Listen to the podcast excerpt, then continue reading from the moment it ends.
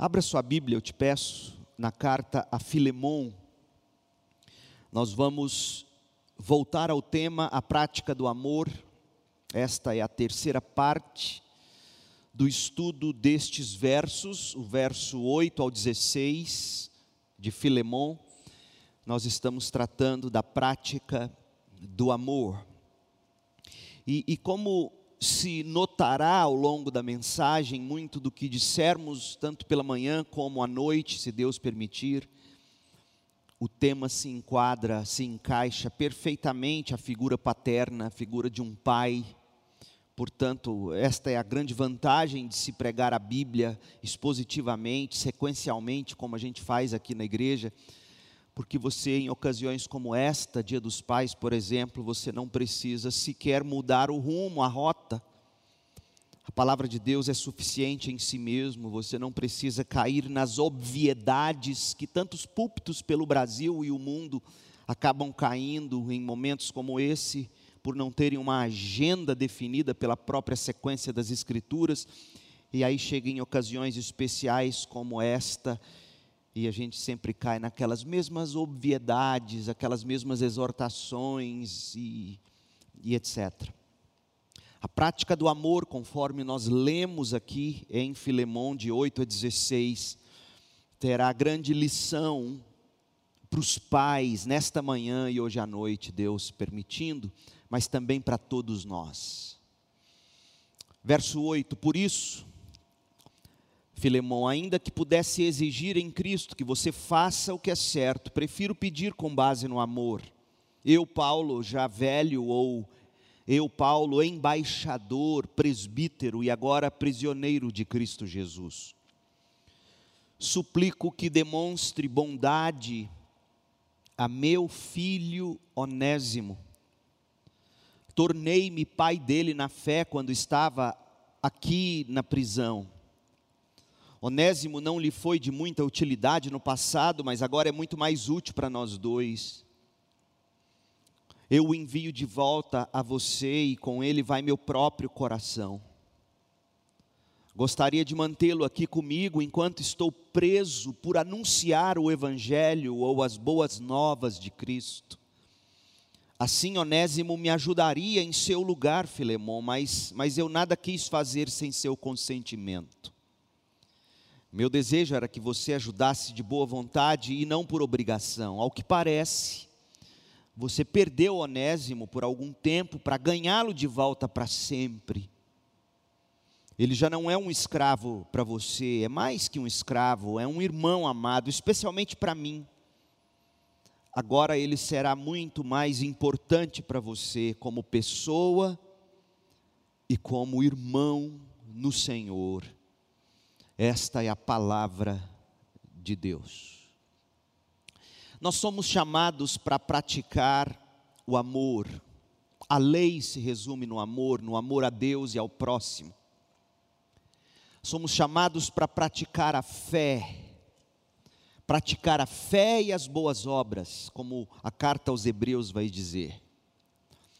Mas para conseguirmos praticar a fé e as boas obras, para sermos capazes de amar segundo o Evangelho de Cristo, a primeira coisa que nós precisamos, como vimos na mensagem passada, é ser constrangidos pelo amor, a praticar o amor e a amar.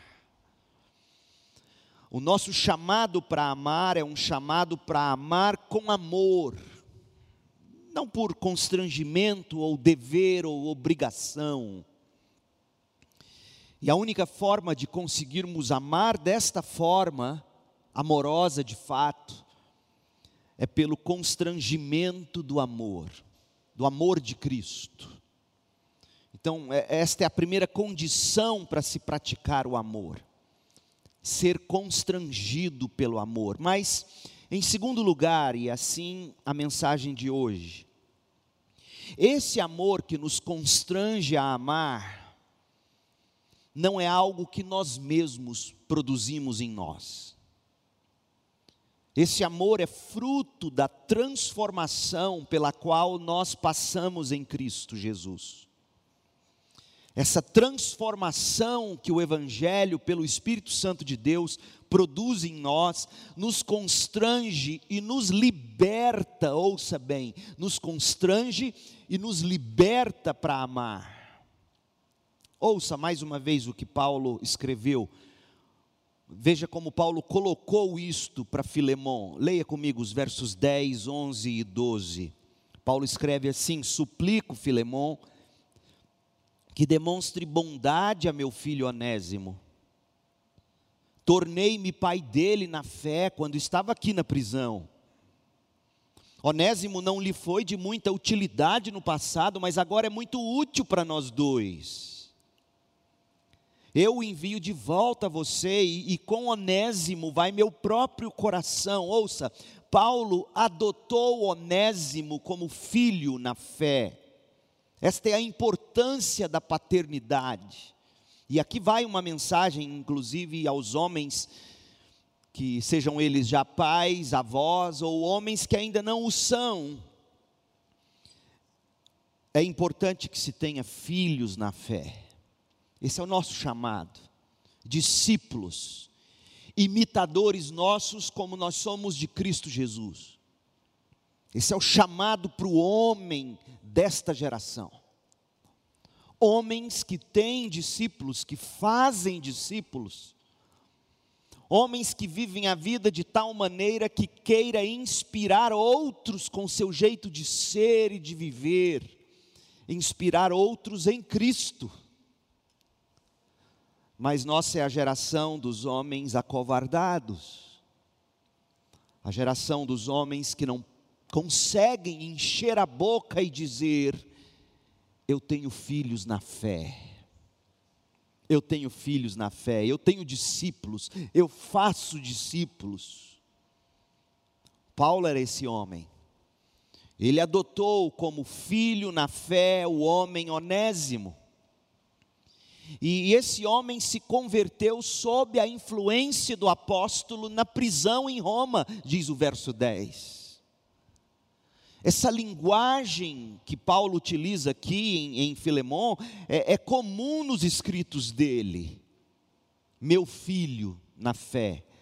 Paulo usa essa linguagem repetidamente para expressar seu relacionamento com indivíduos com igrejas, aos quais ele foi fundamental para levá-los à salvação em Cristo e para instruí-los no Evangelho. Por exemplo, ele se considerava, Paulo se considerava pai espiritual dos coríntios, da igreja toda, 1 Coríntios 4,15. Nesse sentido, eu, seu pastor, eu sou seu pai espiritual. Mas Paulo também se considerava pai na fé ou pai espiritual de Timóteo, 1 Timóteo 1:2. Você tem que encontrar os seus Timóteos. Paulo se considerava pai espiritual de Tito, Tito 1 verso 4. E pai espiritual de Onésimo, verso 10. E se você ler a lista de nomes de Paulo aos Romanos, lá no capítulo 16, e em outras cartas, você vai descobrir que, conquanto ele não utilize a linguagem de pai na fé ou pai espiritual, ele era um homem que tinha dezenas, até uma centena talvez, de, de discípulos, filhos diretos dele no Evangelho. Todas essas pessoas, os crentes de Corinto, Timóteo, Tito, Onésimo, todas essas pessoas tinham a mesma coisa em comum. Elas se tornaram cristãs sob a influência de Paulo. Tornaram-se filhos na fé do apóstolo. Com efeito, Onésimo se arrependeu dos pecados e creu em Cristo Jesus através do evangelho que Paulo mesmo pregou a ele, Onésimo, lá na prisão. Nós podemos dizer que Paulo converteu Onésimo pelo poder do Espírito usando o seu evangelho. Paulo fala do meu evangelho, ou tal como eu os anunciei, por exemplo, e que evangelho era este? Ele diz isto em 1 Coríntios 15, de 1 a 4. Que evangelho, quais foram as boas novas que Paulo pregou a Onésimo? Como é que eu e você começamos a produzir filhos espirituais? Pelo evangelho. E o evangelho de Paulo, nas palavras dele, se resumia a Cristo morreu por nossos pecados, como dizem as Escrituras. Cristo foi sepultado e ressuscitou no terceiro dia, como dizem as Escrituras. 1 Coríntios 15, de 1 a 4. Onésimo se tornara uma nova criatura ao se arrepender do pecado e crer nessas verdades do Evangelho. O velho homem de Onésimo se foi, e Onésimo se vestiu do novo homem, conforme diz Efésios 4, de 20 a 24. Onésimo se tornou um filho nascido de Deus, não do sangue, nem da vontade do homem, nem da vontade da carne, mas nascido de Deus pelo Espírito, como diz João 1, verso 13. E foi Paulo quem levou Onésimo ao Senhor. O apóstolo se tornou pai de Onésimo desta maneira, e também pai dos coríntios, e também pai de Timóteo, e também pai de Tito, e também pai de centenas através do evangelho. Agora vamos, vamos nos lembrar um pouquinho de quem era Onésimo no momento em que Onésimo se apresentou a Paulo. Porque Onésimo, gente, é aquele tipo de filho que a gente prefere não ter. Sabe aquele tipo de pessoa com a qual a gente prefere não se envolver porque é encrenca demais? Mas Paulo amava essas encrencas. E você pode observar na minha prática pastoral, é assim desde sempre. Eu adoro essas pessoas improváveis. São delas que eu gosto de me aproximar. Com elas é que eu gosto de, de conviver. Onésimo é o tipo de filho que certamente você naturalmente não ia querer perto de você.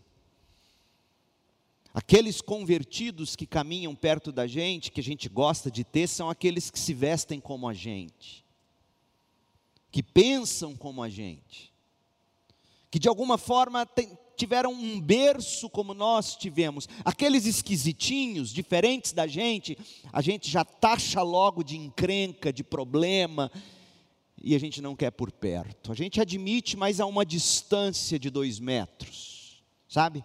Como nos tempos em que a gente está vivendo. Onésimo não é o tipo de filho que normalmente a gente iria querer. Quer ver uma coisa? Ele era fugitivo. Ele era um ladrão fugitivo, um fora da lei.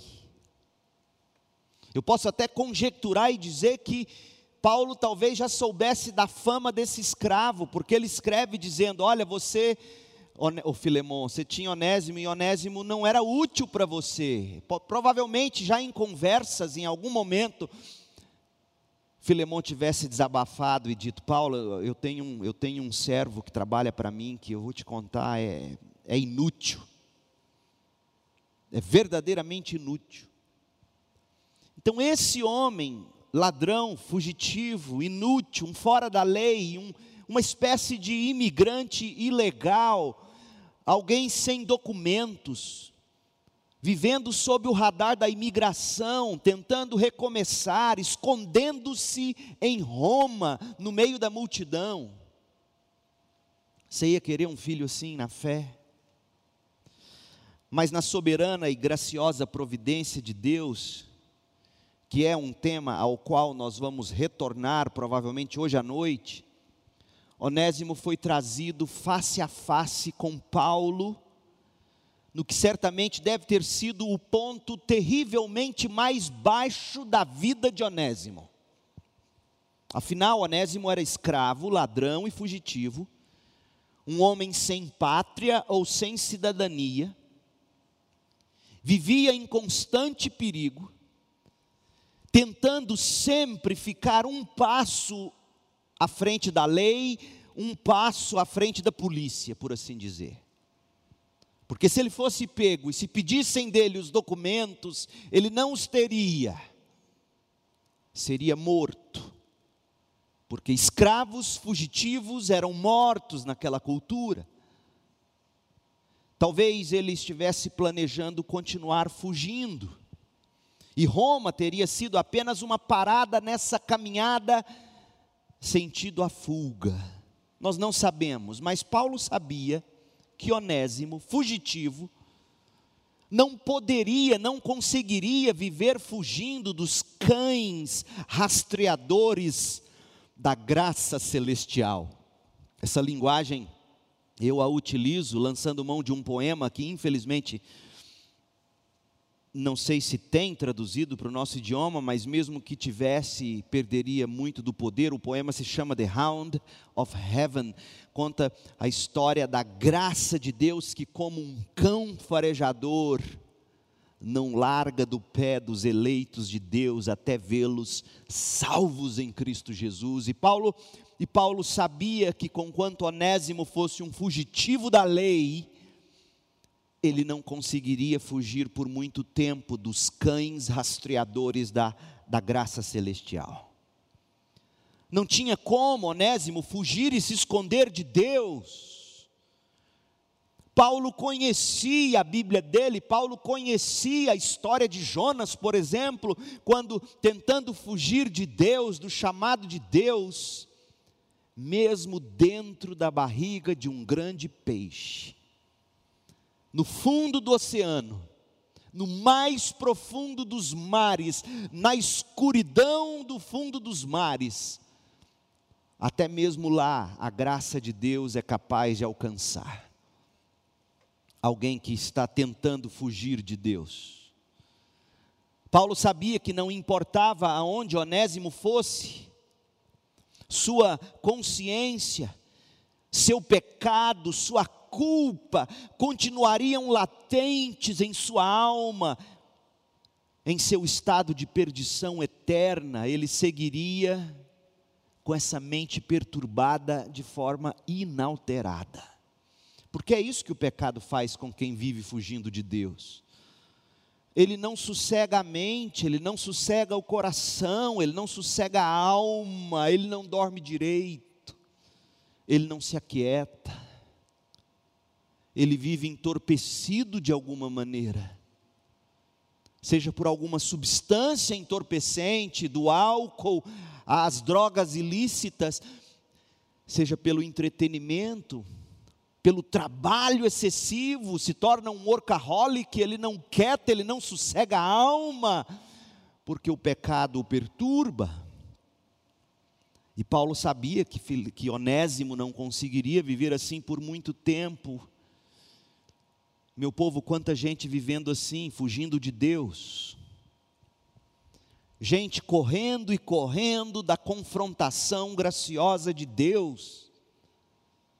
Gente igualzinho Onésimo, quanta gente precisando se encontrar com um Paulo, como Onésimo encontrou. Esse é seu caso. Por que, que você vive fugindo dos Paulos que Deus coloca na sua vida? Onésimo finalmente se encontrou com Paulo. E Paulo, ao entrar em contato com o fugitivo Onésimo, fez Onésimo enxergar que não importava para quão longe de Filemão Onésimo fugisse. Não importava. Porque Onésimo nunca poderia se ver livre daquela maneira, vivendo naquele estado Onésimo sempre levaria com ele o peso da escravidão sobre seus ombros, aonde quer que Onésimo fosse. Além de escravo fugitivo de Filemão, ouça, Onésimo por natureza era um escravo do mundo, um escravo da inclinação do pecado, um escravo do diabo, um escravo da morte, como Paulo descreve em Efésios capítulo 2. Esse era o estado de Onésimo. Imagine a cena: lá está Paulo, acorrentado, encarcerado, mas verdadeiramente livre. Esta é a beleza do Evangelho, preso em Roma, sob custódia, com grilhões presos ao seu calcanhar, vigiado a sete chaves, preso fisicamente. Mas um homem com a alma livre, o coração verdadeiramente livre, Lá estava Paulo e Onésimo se depara com esse homem verdadeiramente livre. E Onésimo nunca tinha conseguido ver algo parecido, porque Onésimo havia vivido preso a vida inteira, escravo. Mas sentia o coração também preso.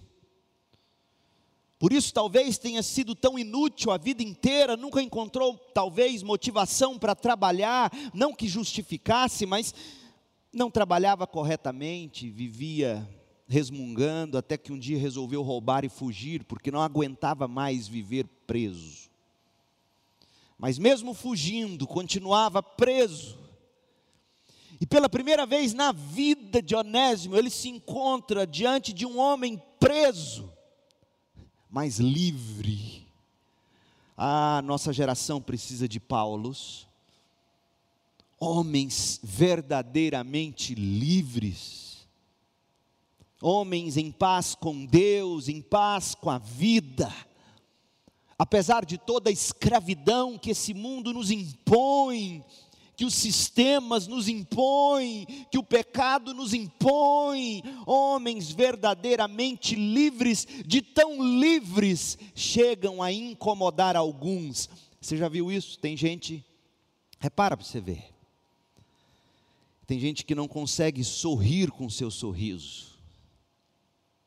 É impressionante como tem pessoas que não conseguem se alegrar com a sua alegria, são escravas nossa liberdade tantas vezes incomoda os outros. E lá estava Onésimo, conversando com Paulo. Onésimo tentando de tudo para se libertar, mas Paulo já livre.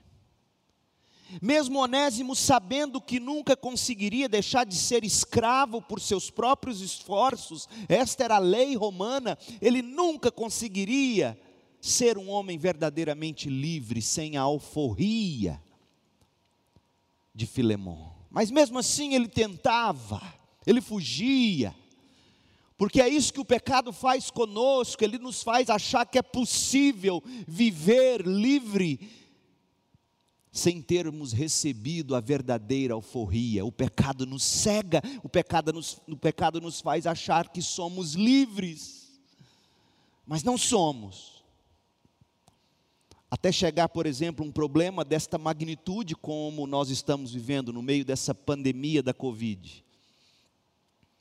Quantas pessoas já se deram conta de que são escravas do medo, medo de morrer, crentes com medo de morrer, crentes com medo de adoecer, mas se acharam livres a vida inteira até se dar conta de um problema desse tamanho. Veja, não estou negando, o problema é gigantesco em todos os sentidos. E as pessoas se descobrem de repente escravas, mas sabe o que é mais triste? Elas não admitem, elas não reconhecem. Vivem presas. Esse escravo fugitivo se depara com Paulo verdadeiramente livre e ouve Paulo dizer algo mais ou menos assim: Deixe-me te contar uma coisa, Onésimo, uma história sobre alguém que foi amarrado, espancado, torturado e crucificado.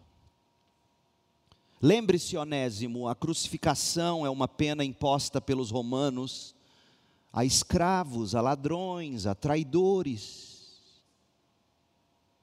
Mas eu quero te falar de um homem que padeceu sob a sina de um escravo traidor e fugitivo, para que você, Filemão, Onésimo melhor, para que você pudesse realmente ser liberto, e eu também. Deixe-me falar para você sobre Jesus Cristo, Onésimo. E lá naquela cela, acorrentado, sob a vigilância da guarda romana, Paulo apresentou e explicou a Onésimo as boas novas do Evangelho de Cristo.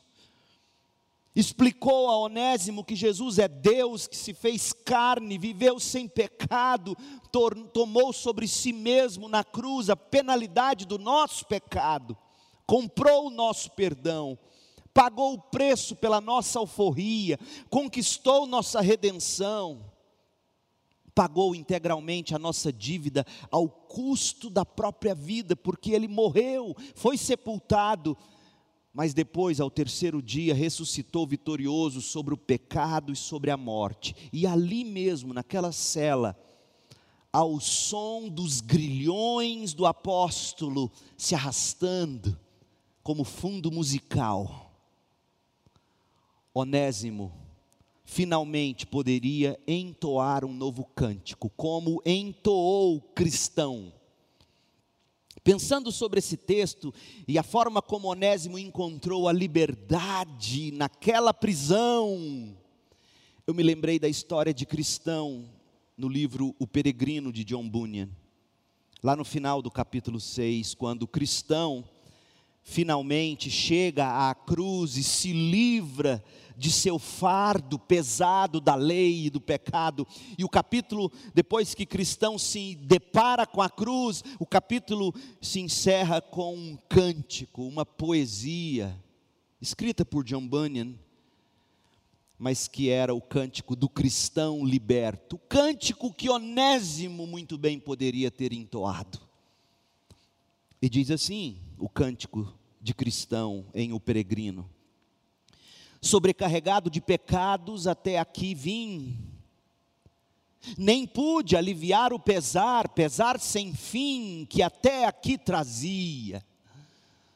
Ah, lugar ditoso, início será de, de viver venturoso. Será que aqui o fardo das costas me cairá? Aqui a amarra que a mim o prende romperá. Bendita cruz, bendito sepulcro. Seja exaltado o homem que por mim foi humilhado. Esse era o cântico de Onésimo. Esse é o cântico de todo homem e toda mulher que se encontra com a verdadeira liberdade em Cristo Jesus. E nesta manhã de Dia dos Pais, eu quero dizer a você: existe liberdade para você em Jesus Cristo. Existe liberdade para o seu filho em Jesus Cristo. Quaisquer que sejam suas circunstâncias externas, você deve saber que seu coração está, por natureza, escravizado ao pecado e à morte, e por mais que você tente, por mais que você corra, por mais que você fuja, você nunca conseguirá ser livre, a menos que Jesus Cristo liberte você. Você está acorrentado se não estiver em Cristo. Mas se o Espírito de Deus te libertar, você então será verdadeiramente livre. Deixe-me ler para você uma profecia, a profecia do profeta Isaías, no capítulo 61, de 1 a 3.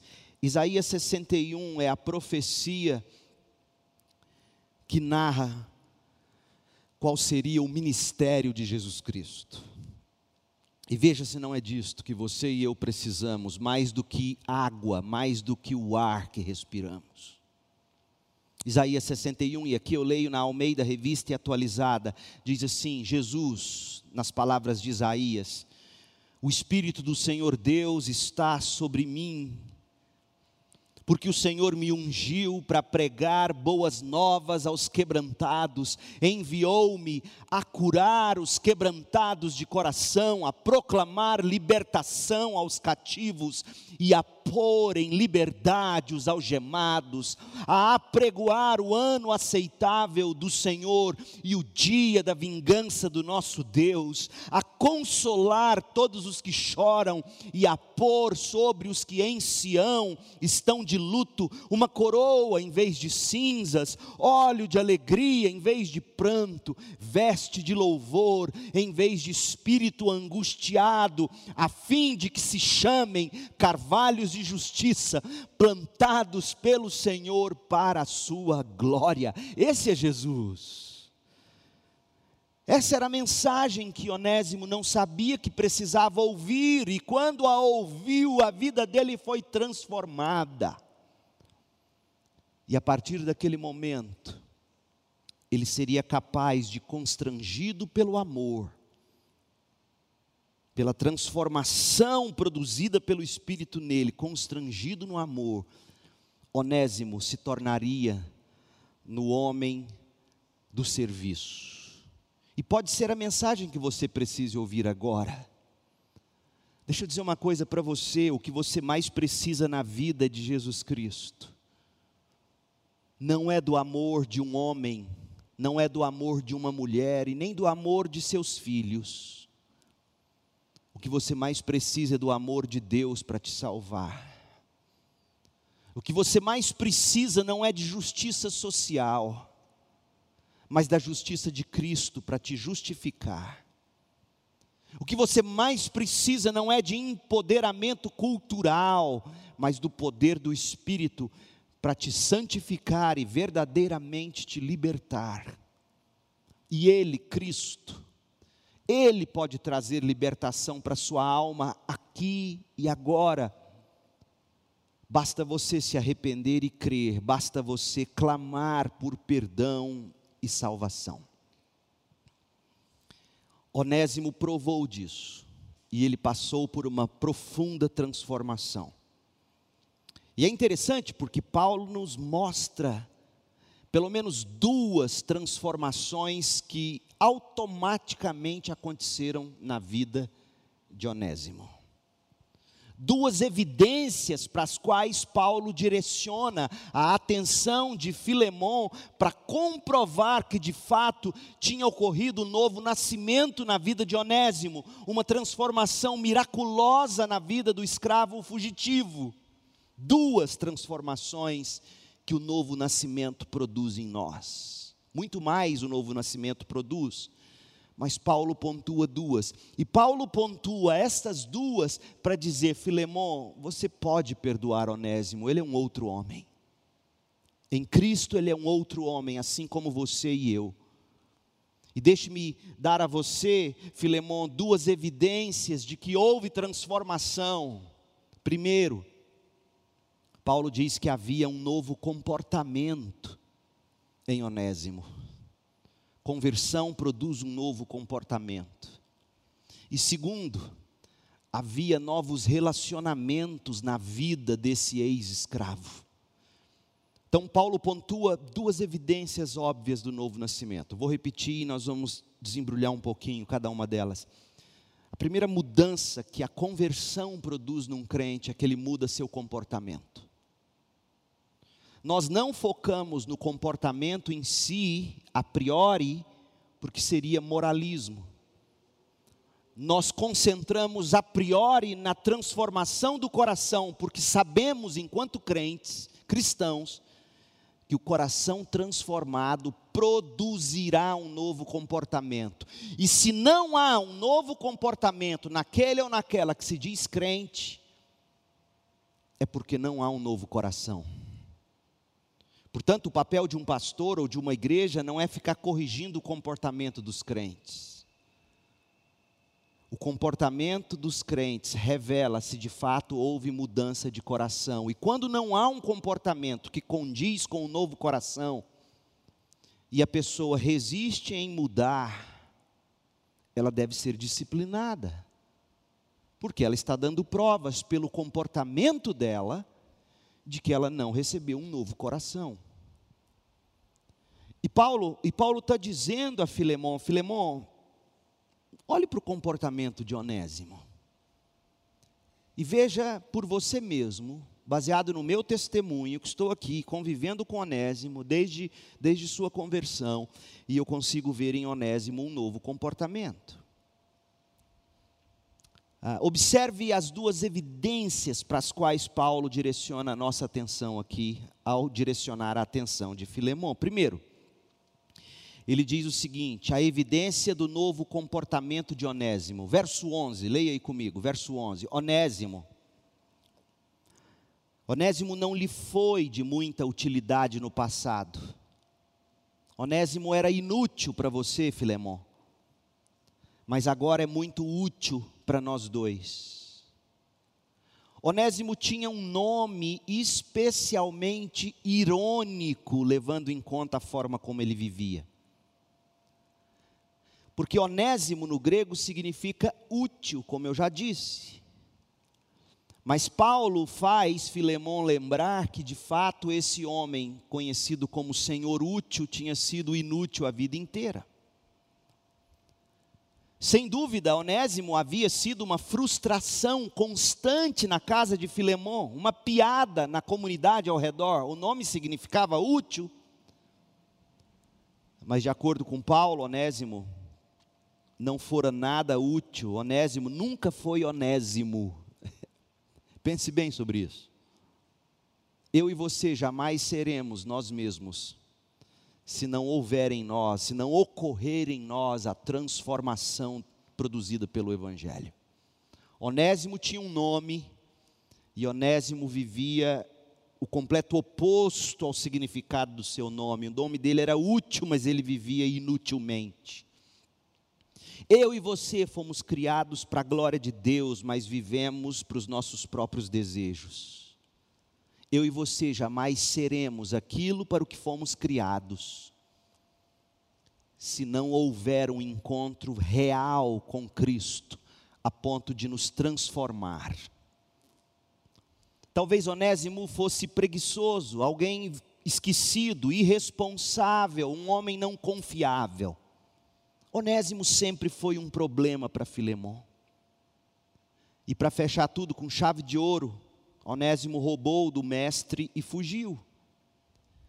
E que piada o nome de Onésimo realmente era. Mas em Cristo tudo mudara.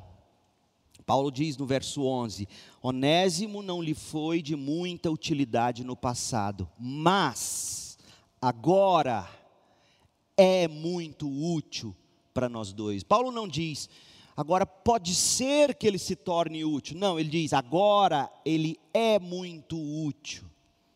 Tão útil de fato, que Paulo desejava, ouça bem você, Paulo desejava manter Onésimo com ele. Leia o verso 13.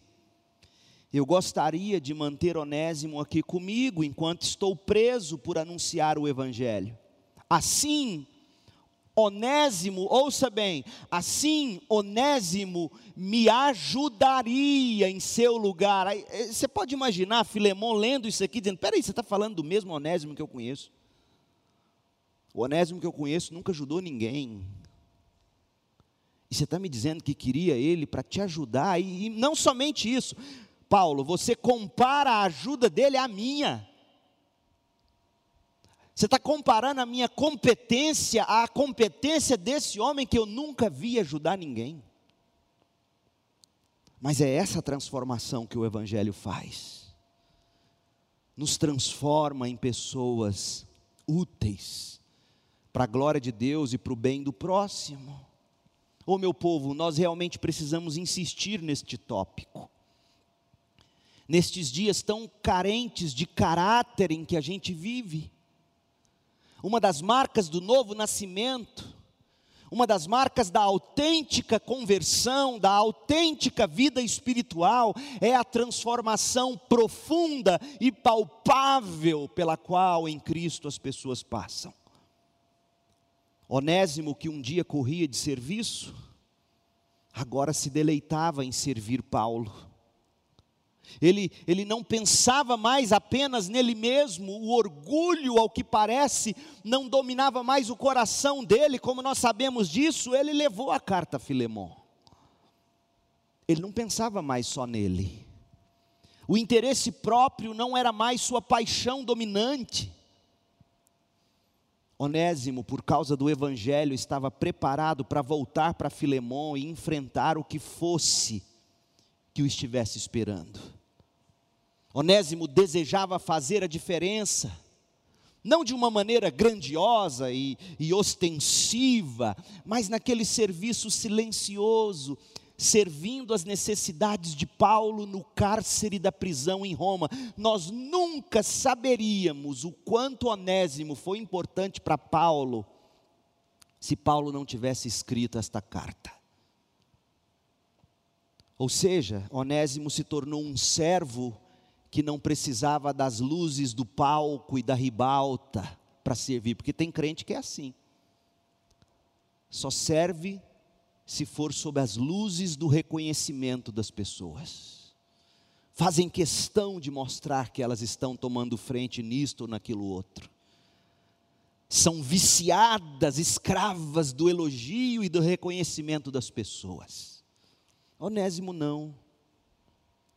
Onésimo não. Onésimo serviu Paulo caladinho na prisão.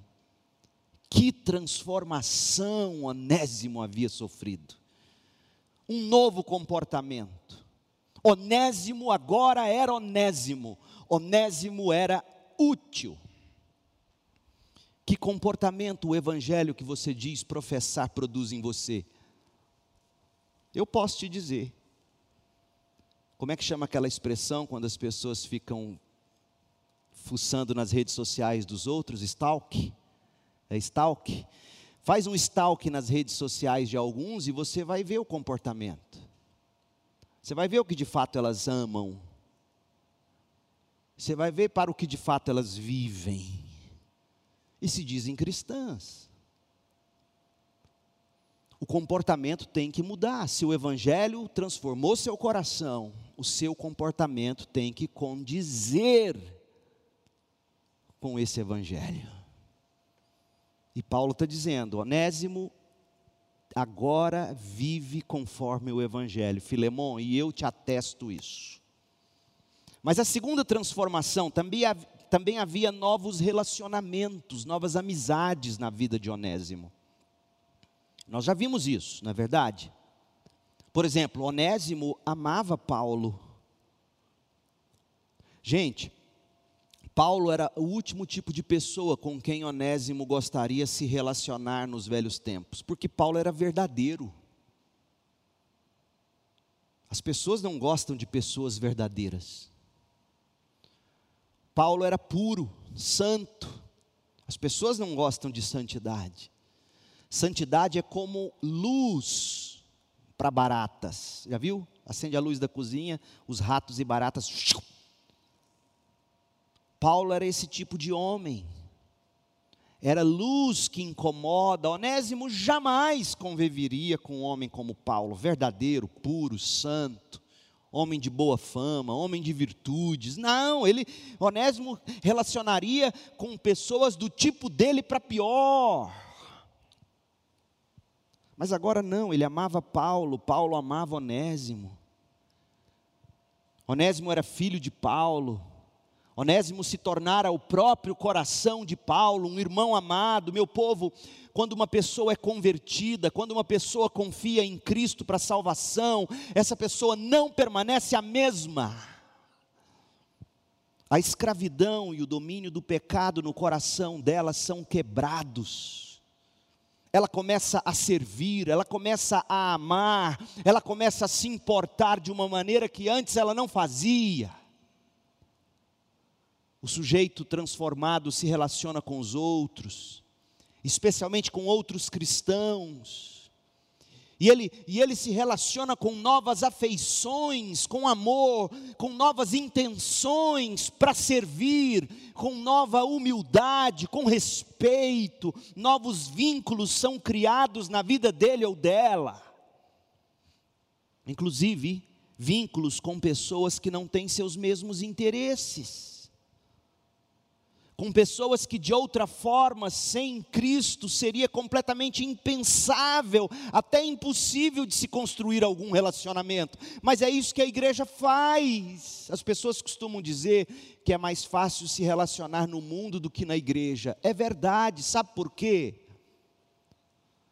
Porque na igreja nós temos um amontoado de pessoas tão diferentes, tão distintas tão comprometidas com a verdade e com a santidade, que vira e mexe, nós seremos de alguma forma confrontados por elas, e se permanecermos errando, não nos sentiremos bem, pois sentiremos-nos como se fôssemos um peixe fora d'água, mas lá no mundo, sabe como é que acontece no mundo? No mundo você escolhe com quem relacionar, na igreja não, a igreja é como família, você não escolhe nascer, em família A, B ou C.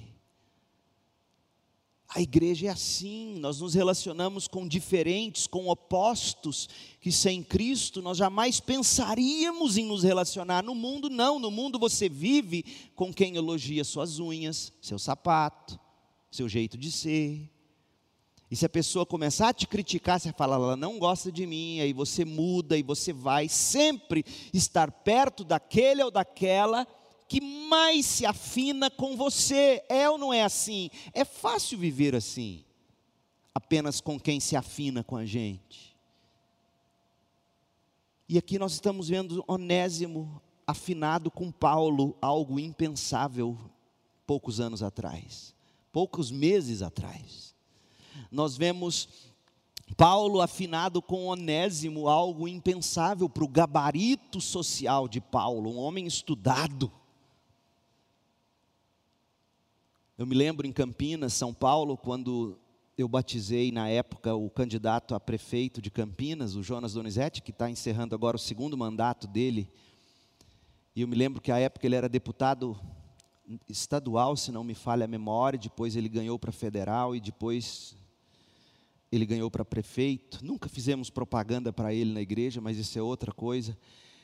Mas no mesmo dia que eu batizei o Jonas e a família dele, a família do deputado, eu batizei um ex-morador de rua. Essa é a igreja. Onde no mundo isso acontece? Sim, mesmo em igrejas, a gente acaba preferindo se relacionar com quem veste como a gente, gosta das coisas da gente. Mas isso não revela o estado péssimo da igreja, isso revela a carnalidade do coração daqueles que só se relacionam com quem afinam-se com eles. Não venham culpar a igreja de Cristo. É a carnalidade do nosso coração que nos faz querer conviver apenas com A, B ou C. É carnalidade, é mundanismo. Porque quando o Evangelho nos transforma, Onésimo se relaciona com Paulo, Paulo se relaciona com Onésimo, com base no amor, não na tolerância, como a gente costuma brincar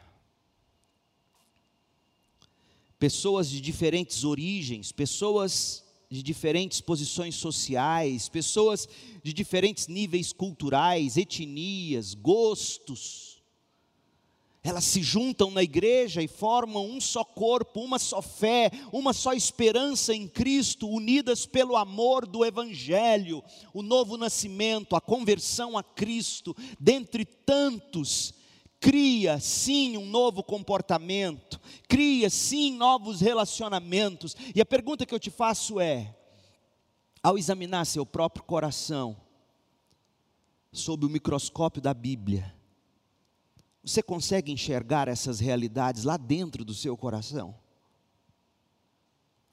Que evidências há do novo nascimento na sua vida? Quais são as evidências que você prova no seu coração. Você, você tem um novo nascimento, você, esse novo nascimento te, te deu novos comportamentos, te deu novos relacionamentos. Quais são as evidências que você enxerga na sua vida? Você tem que ver isso acontecer. O que, que faz você pensar que você é convertido? Ah, um dia eu professei fé, um dia eu fui batizado mas a pergunta que você tem que fazer é: como é que está a minha vida hoje? Quais são as marcas que eu apresento hoje do novo nascimento? Como é que você se comporta? Quais são seus relacionamentos? Olhe para Onésimo, tudo brilhava em Onésimo. Existe alguma centelha de vida na sua vida hoje? Porque Paulo escreve a Filemão e diz: Filemão, você deve perdoar Onésimo. Sabe por quê? Ele é uma nova criatura. Receba Onésimo de volta, Filemão. Ele se tornou seu irmão em Cristo. Perdoe Onésimo, porque ele nasceu de novo. Ele já está perdoado no tribunal de Deus, ele é uma nova criatura. Onésimo tornou-se Onésimo de verdade, ele agora é útil. Onésimo e eu temos um só coração, que pulsa por Jesus igualzinho ao seu coração também, Filemão. Essa é a força do argumento de Paulo nessa carta. Onésimo era outra pessoa em Cristo. E Filemão deveria perdoá-lo de coração. Se Deus permitir, à noite nós vamos voltar para esse texto.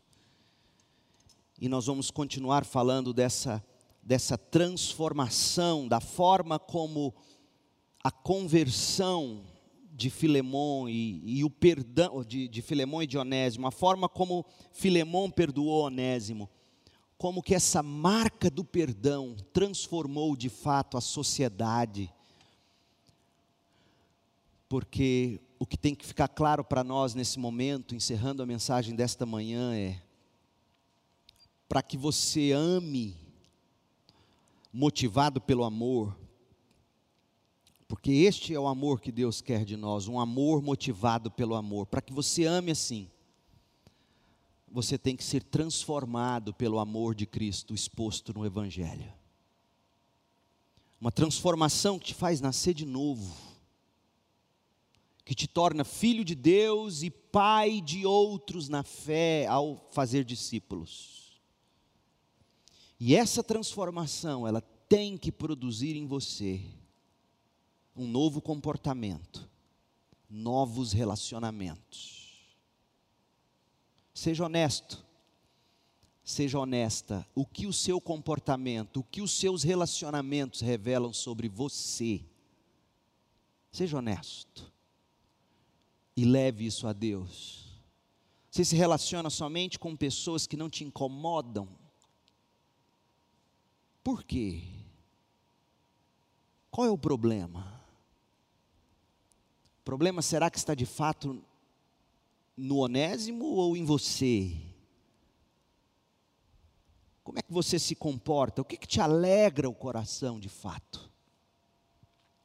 Que o Senhor tenha misericórdia de nós e nos e produza esse, essa devida transformação e nos faça viver como temos que viver. Vamos orar? Feche os seus olhos, ore comigo. Pai, em nome de Jesus, eu eu peço que o Senhor promova, produza